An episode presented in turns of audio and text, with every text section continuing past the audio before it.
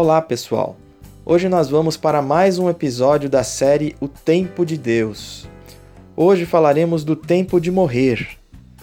Jesus foi o maior exemplo de conduta que Deus nos deu para imitarmos a fim de refletirmos a sua imagem. Mas para isso precisamos morrer para a nossa vida carnal e nascer para o espírito. Vamos lembrar da escritura de Lucas 9, 24 e 25? Pois quem quiser salvar a sua vida, a perderá. Mas quem perder a sua vida por minha causa, este a salvará. Pois que adianta o homem ganhar o mundo inteiro e perder-se ou destruir a si mesmo? Acredito que o tempo de morrer é extremamente difícil. Assim como temos dificuldades em aceitar a finitude física pela morte, não somos bons em morrer para nossas crenças e procedimentos, mesmo quando concordamos que são errados ou inadequados. Muitos querem salvar a sua vida, estão apegados, por pior que ela seja, e acabam se perdendo no caminho. Entender completamente a nocividade do estilo de vida mundano e desvencilhar-se do que nos atrapalha é trabalhoso, exige muita fé, humildade, coragem e perseverança, mas podemos contar com a ajuda do Senhor. Vamos relembrar a Escritura de Lucas 14, versículos 26 a 33? Se alguém vem a mim e ama o seu pai, sua mãe, sua mulher, seus filhos, seus irmãos e irmãs, e até a sua própria vida, mais do que a mim, não pode ser meu discípulo. E aquele que não carrega a sua cruz e não me segue, não pode ser meu discípulo. Qual de vocês, se quiser construir uma torre, primeiro não se assenta e calcula o preço, para ver se tem dinheiro suficiente para completá-la?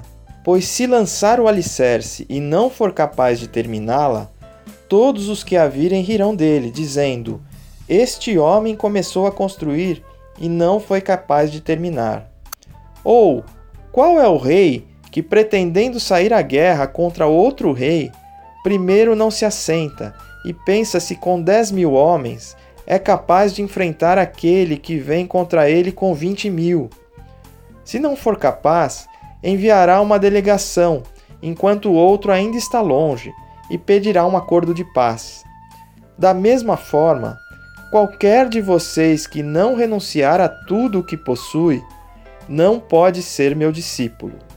Quando Jesus falou aos homens que deveriam deixar tudo, ele não estava simplesmente falando das ações citadas nas Escrituras, enterrar o pai ou deixar a lavoura, mas pretendia ensinar que havia chegado a hora de decidir qual seria o seu estilo de vida: o das desculpas e falta de tempo ou das atitudes?